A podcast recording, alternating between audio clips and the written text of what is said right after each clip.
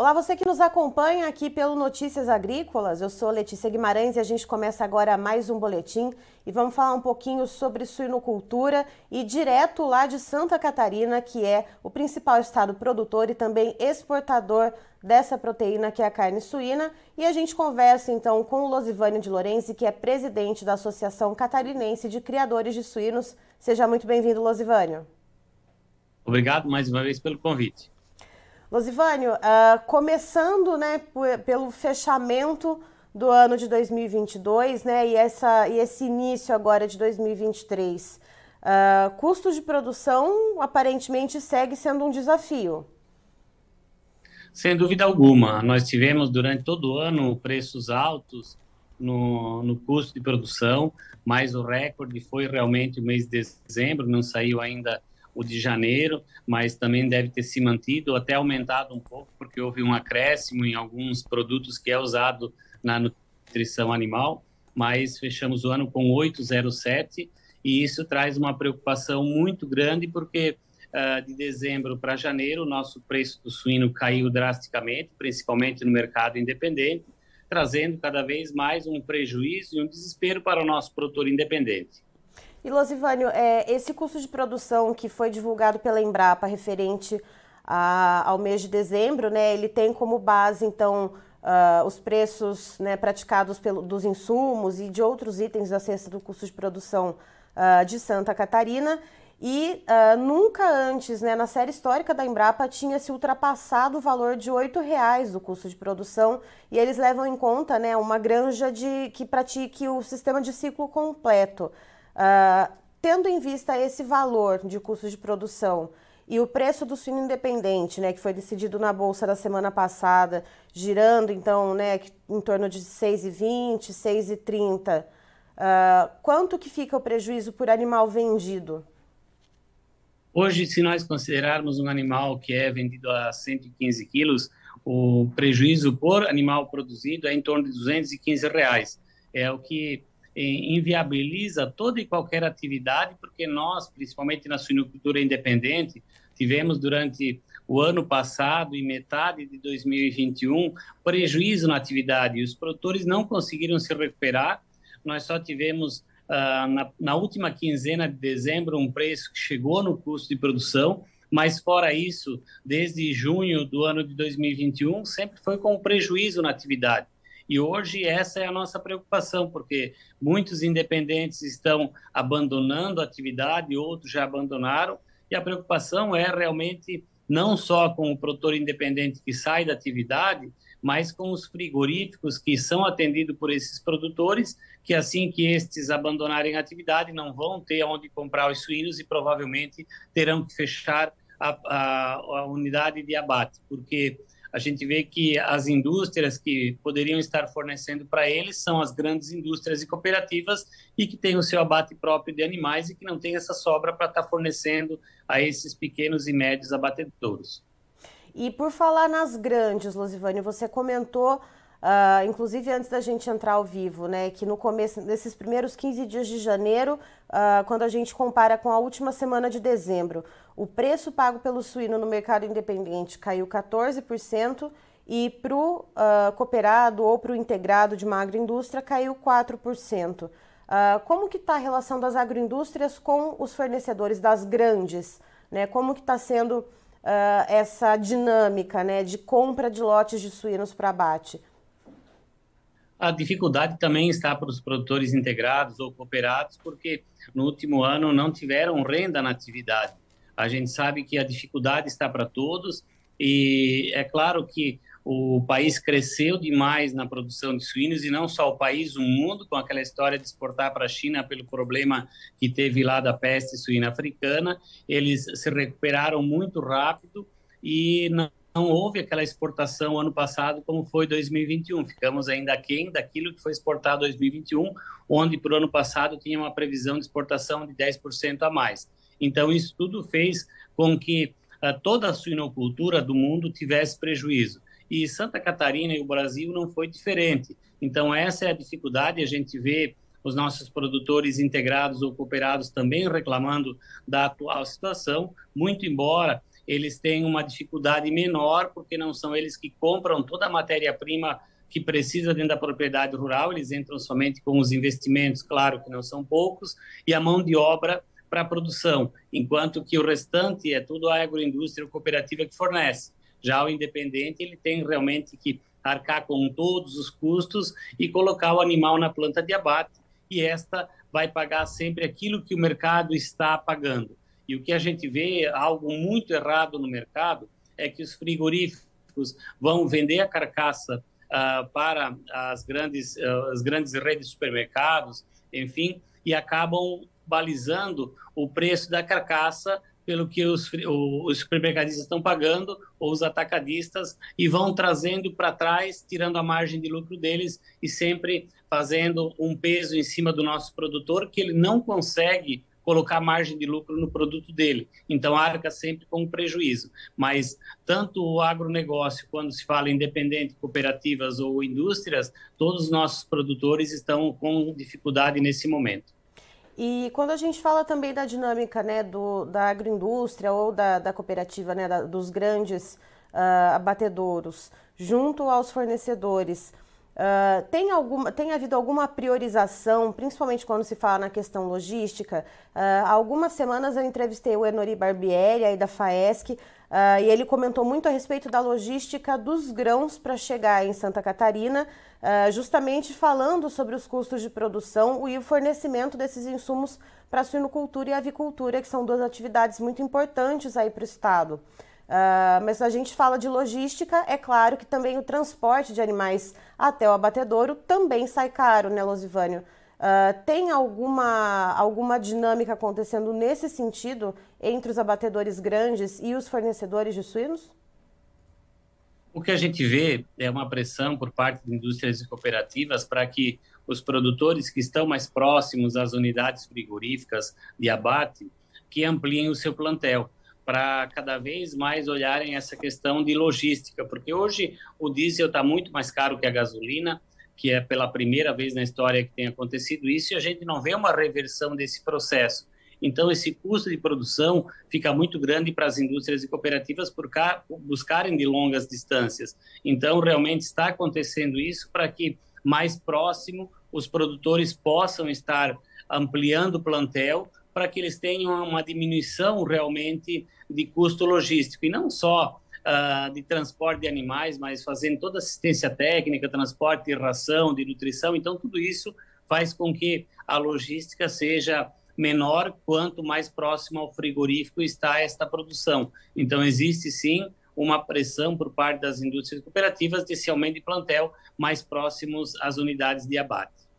E Losivânio, quando a gente fala no mercado externo, né, você comentou uh, que houve uma diminuição, mas ainda assim, segundo informações da Secretaria uh, de Agricultura do Estado de Santa Catarina, no ano passado o Estado bateu recorde de exportação de carne suína. Uh, e mesmo com esse, com esse recorde de exportação, não foi o suficiente, então, para escoar esse produto e melhorar os preços de venda do animal aqui no mercado interno? É, Santa Catarina realmente bateu um recorde histórico, 602 mil toneladas de carne suína foram exportadas no total mas quanto ao Brasil, nós perdemos, uh, se não me falha a memória, 2 mil toneladas de exportação em, uh, com relação a 2021. Então, esse é o problema, porque uh, Santa Catarina está apta a exportar para vários mercados que somente nós podemos estar exportando. Mas existem outros estados que estão também livres de febre aftosa sem vacinação, não com a qualidade que nós temos, mas a OIE deu essa essa liberação e esperamos que o Rio Grande do Sul e o Paraná também possam estar exportando para esses mercados exigentes e que a gente possa tirar mais carne do Brasil. Por mais Santa Catarina tem mais de 50% de exportação da carne suína, mas já estamos comprometidos, eu acredito, com o volume que pode ser exportado pelas nossas plantas. Então, enquanto nós não liberarmos outras plantas de outros estados para exportação, nós não vamos ampliar muito essa exportação que nós temos hoje. E espero que Santa, eh, que Rio Grande do Sul e Paraná consigam estar liberando, habilitando outras plantas daqueles estados para estarem exportando, para que a gente possa realmente tirar esse excedente de carne que nós temos no Brasil e poder melhorar o preço pago ao produtor. E Luzubani, outra questão que eu queria te fazer ainda referente às exportações. Uh, Santa Catarina, como eu disse, né, para o pessoal que nos assiste, é o principal estado produtor e exportador de carne suína aqui por parte do Brasil. A China, claro, uh, é o maior comprador, isso, né, de todas as proteínas que a gente exporta, né? A China vem com um apetite muito voraz.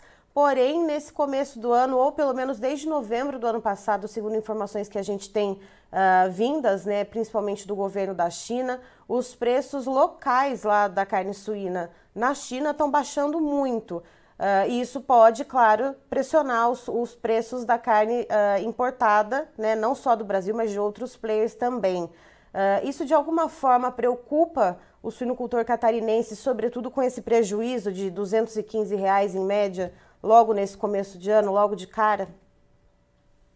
Preocupa sim, porque além de tudo isso, nós temos uma outra questão que é o dólar, né? Essa nossa política brasileira aí na fazenda tem trazido aí uma preocupação muito grande com relação a isso. E toda empresa que exporta olha a questão de dólar daquilo que é comercializado.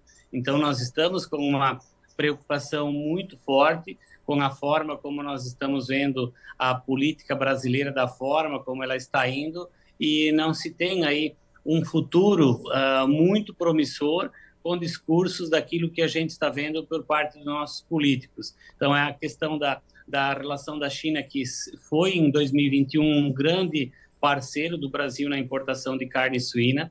O ano passado já foi diferente, ela deixou de importar muita carne daquilo que vinha importando. O que nos salvou foram países como Japão, Filipinas, uh, que compraram um volume maior de carne que, uh, vamos dizer, emparelhou sobre aquilo que a China deixou de levar. Mas existe sim essa preocupação, porque o mercado ele está muito incerto nesse início de ano e a gente vê que a produção ela não é tão fácil assim de ser regulada como eu comentei, de 2021 para 2022 já aumentou 3 mil matrizes uh, dentro de Santa Catarina, e isso vai refletir em produtividade e produção ali na frente.